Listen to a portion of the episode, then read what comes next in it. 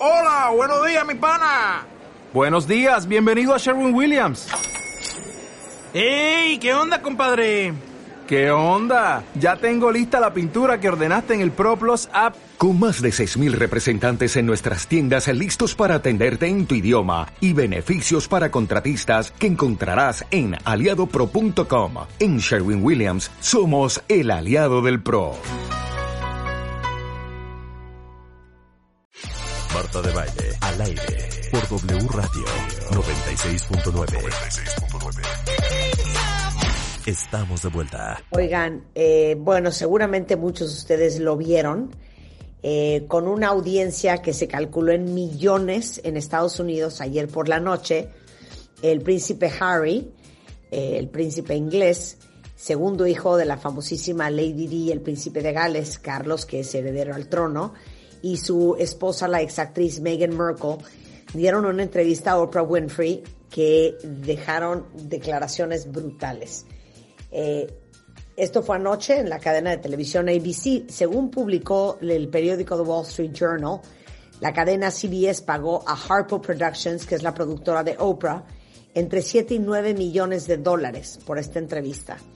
Evidentemente se cree que gran parte de eso fue para Harry y Meghan. La entrevista, eh, si la vieron, duró dos horas.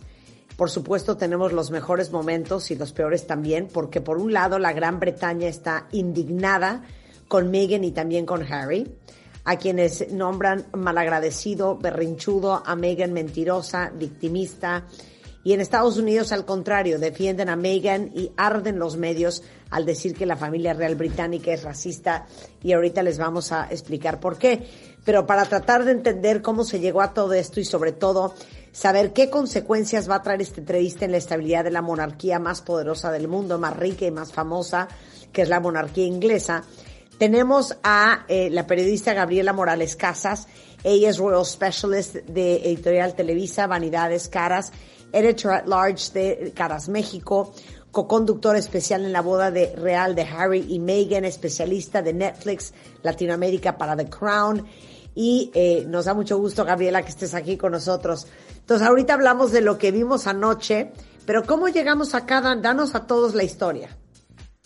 ¿Qué tal, Marta? Un placer saludarte a ti y a todo tu auditorio. Pues sí, eh, llegamos porque Harry y Meghan eh, no supieron en su momento llevar la manera más, llevar de forma decente, vamos a decirlo con todas sus letras, estos problemas con la familia real británica hay dos cosas, dos puntos a considerar. Harry tiene heridas de la infancia, diría Anamar Orihuela, una de tus colaboradoras, eh, traumas no resueltos, problemas eh, que se quedaron para siempre dentro de él, pero con el atenuante de The Crown. Imagínate nada más que todo lo que pasaba en el interior de tu familia, hay cosas que a lo mejor ni sabes, están ahí revelados, hechos ficción, hechos novela, hechos drama, y volteas a ver a tu esposa y dices, ay, como que se parece a mi mamá.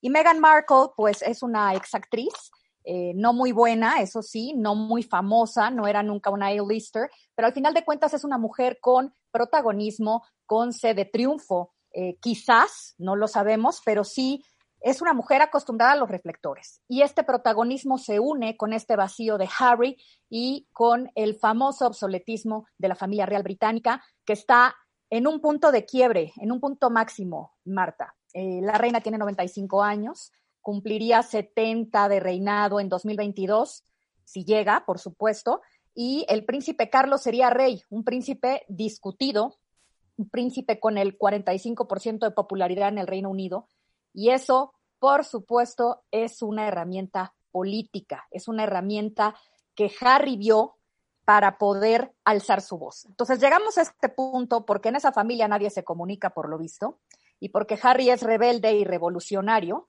y porque piensa que él continúa con el trabajo de su madre Lady Di, o esto es al menos lo que dicen quienes lo conocen eh, en voz de los periodistas que, que lo vieron crecer, que lo vieron nacer.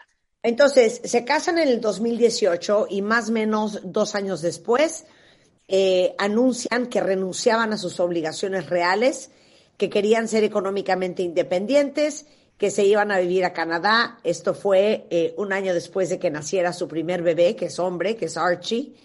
Eh, y esto sucede en el 2020, Gabriela. Así es. Cuando nace Archie y Megan, como lo comentamos o lo comentaba recientemente, dijo ayer en la entrevista de Oprah, le preocupaba a la familia real, algunos miembros, no dijo cuáles, el color de la piel del niño. Eh, esto fue en marzo de 2019, pero ellos renuncian en enero de 2020. Ahora, ¿por qué es importante mencionar la temporalidad? ¿Y, qué tiene que ver esto con el nacimiento de Archie? Que Megan dice o clama que ella es víctima de racismo y que además tuvo que proteger a su hijo como madre. Este es un discurso importante porque hasta antes de renuncia, hasta antes de esta entrevista, al hablar de renuncias, ella simplemente no hablaba. El que hablaba era él y decía la quiero proteger que primero fue Canadá, que después fue los Estados Unidos. Es irrelevante ese contexto si miramos únicamente la versión de Megan. Ella siempre jugó con ser feminista, ella siempre jugó esta carta de yo soy una mujer diferente, pero voy a adaptarme a esta casa, voy a hacer lo que ellos me pidan sin dejar de ser yo. Eso no se puede. Entras al sistema y te absorbe. Claro. Y, claro, hay que darle el beneficio de la duda en un sentido. No es lo mismo saber dónde te metes que ya vivirlo, ¿no? Y decir, ay, siento que ya no es lo que pensé, ya no me está gustando. Se vale, se puede, tiene derecho a, cambiar de opinión. Eh, el problema aquí es que no lo supo manejar. Y no lo supo manejar porque no tiene la inteligencia para hacerlo.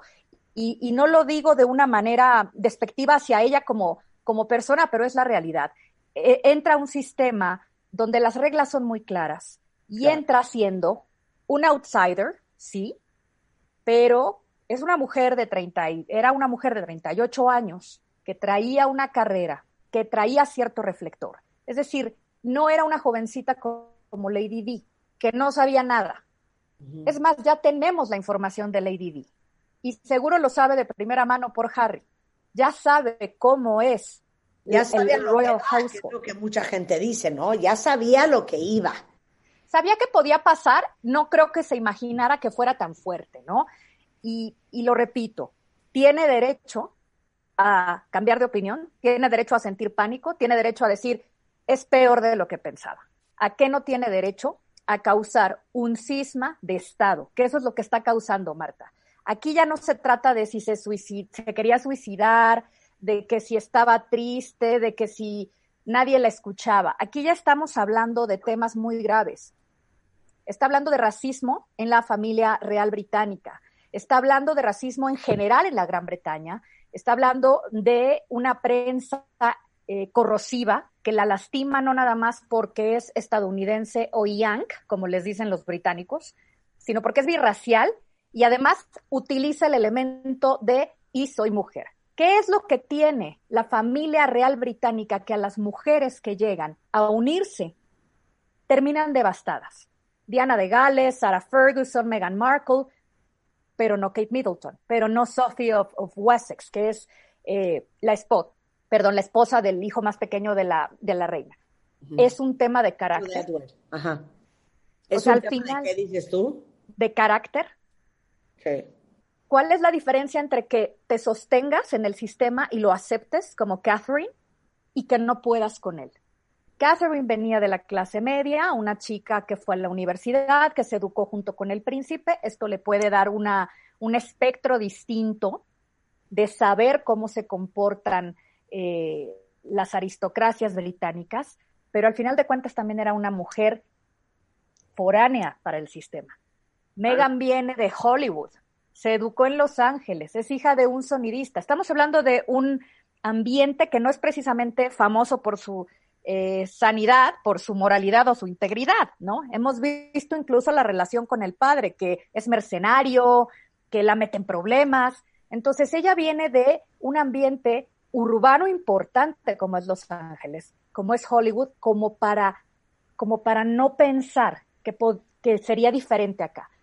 No es posible que piense que era mejor. Claro.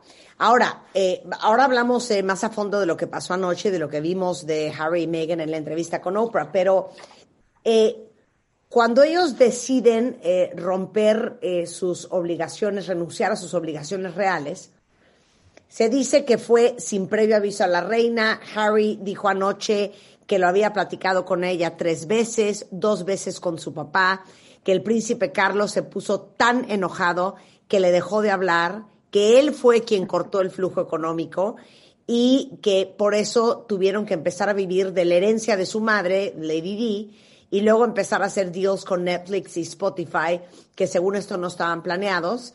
Y eh, también criticado muchísimo porque decían, claro, ahora van a capitalizar esta libertad hasta más no poder, ¿no? Por supuesto, de algo tienen que vivir. Megan tiene una eh, marca de productos veganos que se llama Clever Blends, ahí en Santa Bárbara, que como tú sabes, Marta es una ciudad muy hippie chic, muy espiritual, muy, eh, muy alineada a esta, a esta forma de ser de Megan, de su mamá, que es maestra de yoga. Pero bueno, es una marca de productos gluten free, cruelty free y además eh, hecha por mujeres 100%. Esto es lo que presume la marca. Ella abiertamente no dice que es la dueña, pero la propia Oprah le echó de cabeza en un Instagram story y además en Santa Bárbara lo confirma el diario Independent Santa Bárbara. Sí es un producto de la duquesa de Sussex. Esa es una de sus muchas líneas de negocio. La otra es justamente cobrar por estas entrevistas o cobrar por apariciones. Seguramente serán conferencistas como los Obama, pero hay una gran diferencia entre ser Michelle y Barack Obama y otra entre ser el desertor, el nieto desertor de la reina Isabel, que además no está ni siquiera considerado para ser rey. Está en la sexta posición de la línea de sucesión al trono, pero eventualmente eh, George y Charlotte y Louis Arthur crecerán, se casarán, tendrán hijos quedará desplazado, como en su momento quedó desplazado el duque de York, que ese es, que ese es otro tema importante que hay que mencionar en, esta, en este contexto. Entonces Harry y Meghan van a jugar a eso mientras puedan, pero honestamente, Marta, ¿tú cuánto les das para que sigan viviendo de acusar a la corona, de señalarle y de decir somos unas víctimas y vamos a cambiar el sistema y, y básicamente vamos a venir a modificar las monarquías del mundo. Ese es el discurso que yo sentí ayer y a menos que de veras lo hagan, que se le impongan a la corona y que se conviertan en activistas supremos de cambien el protocolo monárquico, yo no veo que tengan uno o dos años más de vida mediática. Lo de ayer fue una bomba y fue una bomba que podría bien ser una patada de ahogado de ya no sé para dónde hacerme, en el caso de Meghan, o que de veras Harry piense que era parte de una institución obsoleta y terrible. Claro. Pero no. del corte, vamos a hablar de lo que fue brutal anoche. Desde la confesión de Megan de quererse suicidar, hasta el color de la piel de Archie, hasta este la falta de apoyo, el pleito con Kate Middleton eh, y los tabloids y todo eso al regresar con Gabriela Morales Casas, Royal Specialist eh, y editor at large de Revista Caras. No se vayan.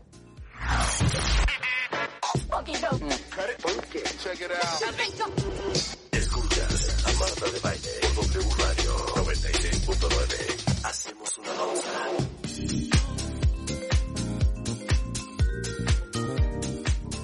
Estamos de regreso en W Radio, son las 11.31 de la mañana y estamos platicando con Gabriela Morales Casas, Royal Specialist, Editor at Large de la revista Caras en México, de eh, la entrevista que vimos ayer, eh, millones de personas en el mundo que le hizo Oprah a el, el príncipe Harry y a Meghan Markle ayer por la cadena de televisión eh, CBS. Y me imagino que muchos de ustedes la vieron. Estamos tratando de entender cómo llegamos hasta acá. Esa fue la primera media hora de esta conversación. ¿Y qué fue lo más brutal anoche? Para mí fueron dos cosas muy puntuales, Gabriela. Uno, el hecho de que dijera Megan que se quería suicidar, al igual que Lady Di en su momento.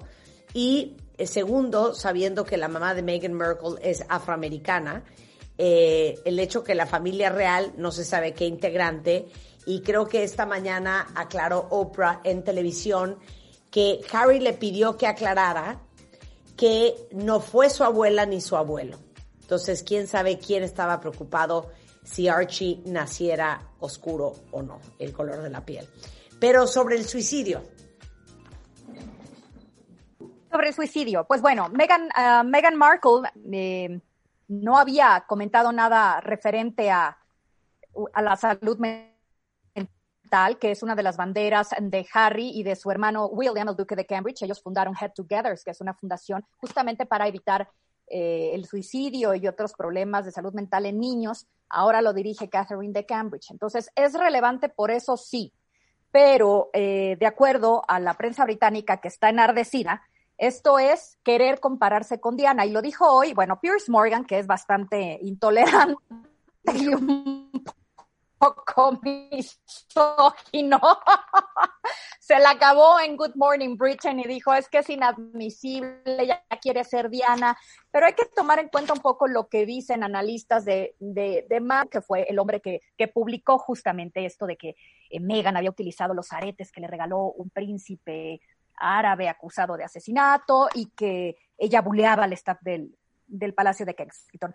Él lo que dice, Lowe lo que comenta es, Meghan Markle está tan desesperada por querer empatía de los británicos que tiene que decir que se quería suicidar. Y lo más grave del asunto es, no le importa a la Gran Bretaña. La nota el día de hoy en los tabloides es, somos racistas. Meghan y Harry dicen que somos racistas. En Estados Unidos, por el contrario, pues esto es el motivo de eh, la empatía hacia Meghan. Y sin embargo, el New York Post dijo, ¿ustedes le creen? Su columnista eh, Mary Callahan se burló de Meghan, diciendo que ella ya no le cree absolutamente nada y que es tan evidente que es mala actriz, que ni siquiera le cree que no haya googleado a la familia real o a Harry. Ahora, eh, es la palabra de Meghan contra el Royal Household o lo que ella llama The Firm. Habría que preguntarle a Donald. Who is the firm? Yo me imagino que se refiere a Donald McCable, que es el jefe de comunicación del Palacio de Buckingham, o quizás esté hablando del propio eh, Jason Nauf, que era el jefe de comunicación de los duques de Sussex y de Cambridge cuando se supone que ella los buleaba, y que hoy tiene un puesto importantísimo, eh, que es el director de la Fundación de la Salud Mental que dirige, que dirige Catherine. Entonces, eh, ella bulea a Jason Knopf y luego Catherine lo rescata y le dice, vente a dirigir aquí la Fundación de la Salud Mental, aunque Megan diga que por tu culpa y la de tus amigos se quiso suicidar. Y el otro jugador que podría ser parte de la firma es Simon Case, que es el, era el secretario privado de William y de Catherine. Cuando empezó este, este tema, este pleito entre los hermanos, Simon Case hoy es el jefe de gabinete Wow. Oye, la reina se pelearon eh, Kate Middleton y Meghan, que ayer decía Meghan que lo que le parecía sorprendente era cómo los tabloides eh, desvirtuaban todo, porque al final la que hizo llorar a Meghan fue Kate y no al revés. Pues ese chisme eh, surgió justo en la boda, que porque el vestido con las flores no iba así, que Catherine la regañó. ¿Qué importa? O sea, aquí el problema, y esto también lo dijeron hoy los analistas, es ¿por qué trashea a Catherine? Si de veras no importara, ¿por qué lo dice? Ella eh, se supone que recibió una instrucción de, Catherine, de oye, esto no es así, no debería de hacer, de, llevar este vestido, eh, la pequeña dama, ¿cuál dama no hay? Y empezaron a discutir sobre las pajes y que Megan se puso a llorar porque estaba muy sensible. Estas cosas pueden pasar en una boda, pero no tiene caso que Megan se monte en la necesidad de que lo aclare el Palacio de Buckingham. ¿Para qué? Para esto. La burla superior es que hoy el, Daily, el, Daily Express tituló Megan, ah, Catherine me hizo llorar. O sea, es una burla hacia todo lo que dijo Megan, ¿no? Eh, seguramente sí, sí es cierto, Catherine la debió de regañar en algún momento, pero decir que me hizo llorar, pues no, no te hizo llorar. Ahora sí que dirían las grandes expertas del coaching y la psicología, es tu responsabilidad, tu reacción. Si ella llora, pues es problema suyo. Si Catherine la regaña, pues bueno, Catherine sabrá mejor o no. Pero es, lo sentí yo, Marta, como un, pues ya estoy trasheando a todos, ahora le toca a Kate porque nadie me defendió de ella, porque creen que soy peor que ella, porque si ella come aguacates, entonces qué bonita, se nutre. Si lo hago yo, entonces estoy eh, perpetrando eh, faltas ambientales por el agua que se desperdicia en los aguacates. Si Kate carga a su bebé, qué padre. Si lo cargo yo, soy una vanidosa. Entonces ella lo que quiere es compararse con Kate. Eh, cree que ella tiene el mismo derecho que Kate a ser tratada con el mismo respeto y sobre todo con la misma lisonja de la prensa, ¿no? Pero pierde de vista algo. Kate va a ser la reina madre de un rey de Inglaterra. Va a ser reina consorte. Ellos no juegan en este papel. Ella no puede pedir el mismo trato que se le da a Catherine, simple y sencillamente porque no son iguales. No en el organigrama de The Firm. Y qué bueno que mencionaste lo de Harry, que aclaró Oprah hoy, que sigue liberando pequeños clips de esta entrevista, clips que no salieron. Eh, la Gran Bretaña está tan furiosa, tan enojada por acusar a la familia real de racismo, que de nuevo demuestran que se les sale de las manos. Ellos tienen un equipo de comunicación importante que los prepara para esto, por eso aparecen el 14 de febrero diciendo que tienen un bebé y el 2 de marzo eh, que ganaron la batalla legal contra el Daily Mail, pero el 7 con Oprah. Tienen esta, este aparato mediático detrás de ellos, pero evidentemente, por muy bueno que sea tu asesor de comunicación, si tú no tienes claridad en tu mensaje, va a pasar esto. Soltaron una bomba y la bomba es la reina es racista. Así lo está leyendo la Gran Bretaña. Así lo están leyendo todos. Claro. Oye, ahora, ¿me explicas el pleito entre Harry y William? hermanos. Dice Andrew Morton, y lo dijo hoy también en la mañana en la Gran Bretaña, que si Diana viviera, una, que se estaría carcajeando, aplaudiendo sobre todo eh, sobre esta venganza. Dice, debe de estarse riendo en su tumba de cómo Harry está desmembrando al príncipe Charles y a la propia reina. Pero que la parte que seguramente le dolería es esta. ¿Por qué se pelearon? Pues porque William va a ser el rey de Inglaterra. Él no puede permitir que su hermano menor y su esposa disidente vayan y digan que son maltratados, que no están a gusto, que no se les respeta. Y básicamente la acusación de Megan es el palacio no hace nada cuando me ataca la prensa. Pues no, tampoco es su obligación. El príncipe Andrew está acusado de pederastia. Bueno, no está acusado, pero es parte de una investigación de pederastia ligada a Jeffrey Epstein. El palacio de Buckingham no sale a defenderlo, no sale a decir nada mandaron un comunicado después de que él solito, volvemos a las malas decisiones mediáticas de los miembros de la familia real, va a una entrevista, dice una serie de tonterías y entonces Palacio tiene que decir que lamentan mucho la situación y que aceptan su renuncia como senior member de, los Royals. Pero el Palacio no defiende a los miembros. Esto nunca ha pasado. ¿Por qué Harry y Meghan lo esperan? Y esto es lo que William, en palabras de los insiders, de, Katie Nichols, de Vicky Abiter, que los conoce desde niños, es William no está enojado con Harry, está enojado con la situación y cómo no lo maneja él, cómo no lo maneja bien. Están distanciados por eso. No es que esté, no es que odie a Megan, es no puedes atacar a esta institución de la que yo voy a ser rey. Y lo que dijo ayer, pues, pues es terrible, está atrapado. Bueno, pues ya hasta le dijo pájaro de jaula, ¿no? Está atacando a la institución. Claro, ahora Harry siempre lo han tachado de rebelde, de la, de la cabrita negra, de la, de la cabrita negra, de la oveja negra. Y también cabrita, porque brinca. Pero, pero por otro lado, tratando de, de, conectar con él, pienso, él perdió a su mamá por, por circunstancias bien complicadas eh, cuando estaba bien chiquito. Entonces, también te digo una cosa, Gabriela. Por otro lado, entiendo que quiera proteger a Megan. Yo no dudo, esto sí no lo dudo, no dudo que no hayan querido a Megan en, en, en The Firm.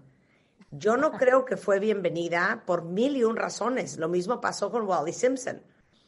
Porque era afroamericana, porque era actriz, porque estaba divorciada, porque este, era mayor que él, porque no era inglesa. O sea, había mil y un razones. Por lo cual yo la parte de que de verdad nunca la terminaron ni de aceptar ni de querer, sí lo creo. Sí lo creo. Y, una cosa no está peleada con la otra.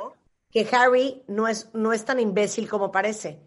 Él sabía que eso iba a suceder. Él sabía que nunca iban a terminar de aceptar a Meghan. Por supuesto que lo sabía. A ver, lo, dijimos al principio y tienes toda la razón del mundo. Es un hombre que vio, que perdió a su mamá a los 10 años en circunstancias terribles y que además ha recibido información toda su vida de que nadie respetaba a su mamá y nadie la quería porque estaba completamente eh, loca, ¿no? Que era lo que se decía al interior del palacio y que lo podemos leer todavía en el libro de Andrew Morton, que él sigue revisando y actualizando año con año, que es eh, eh, Diana Her Own Story, y que está ahí. Diana decía que ella quería que sus hijos vieran el mundo real y que aceptaran el sufrimiento para que no llegaran a ser adultos con traumas.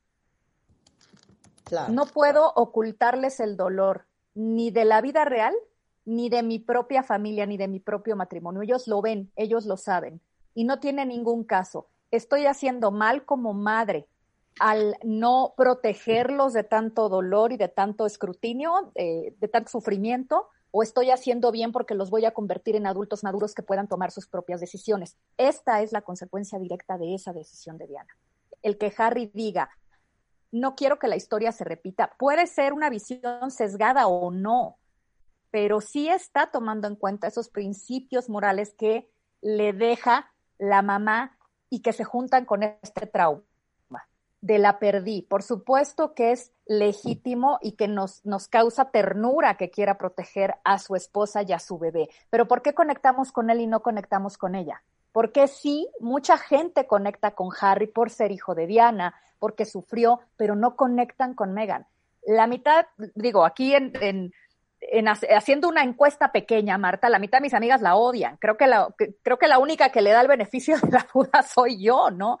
Y, creo que ser trepadora, como le llamara ayer, le llamaban ayer en, en, los programas británicos, esa sucia trepadora, le dijo Pierce Morgan, no está peleado con que sea una mujer que realmente es víctima del racismo o de la discriminación por no ser ni siquiera de de buena familia, diríamos, como es el caso de Kate, de Kate Middleton, ¿no? No está peleada una cosa con la otra. Megan puede ser las dos. Puede ser trepadora y maquiavélica, puede ser eh, ambiciosa, puede querer parecerse a Lady Di, puede ser lo que queramos. Pero es un hecho que es una mujer que está poniendo de relieve un tema muy grave de discriminación racial en la Gran Bretaña y lo dijeron hoy las activistas. Paula Ron, que es una abogada dedicada a derechos humanos, dijo, gracias Dios que llegó el príncipe Harry a avalar a una negra, lo dijo ella, que está quejándose de la discriminación, porque nadie en la Gran Bretaña va a admitir